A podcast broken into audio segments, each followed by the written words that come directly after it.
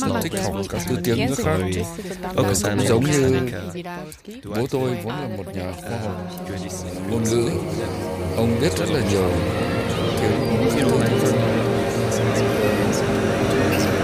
Nhưng mà ông là người yêu tiếng Việt, hiểu tiếng Việt Nên tôi chưa được cả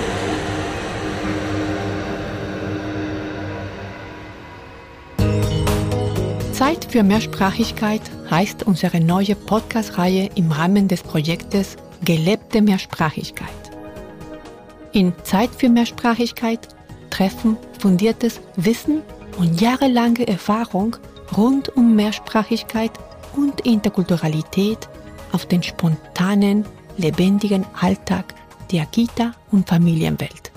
Zeit für Mehrsprachigkeit ist ein Brückenbauer bei dem die jüngste Generation im Fokus steht. Schön, dass ihr auch dabei seid.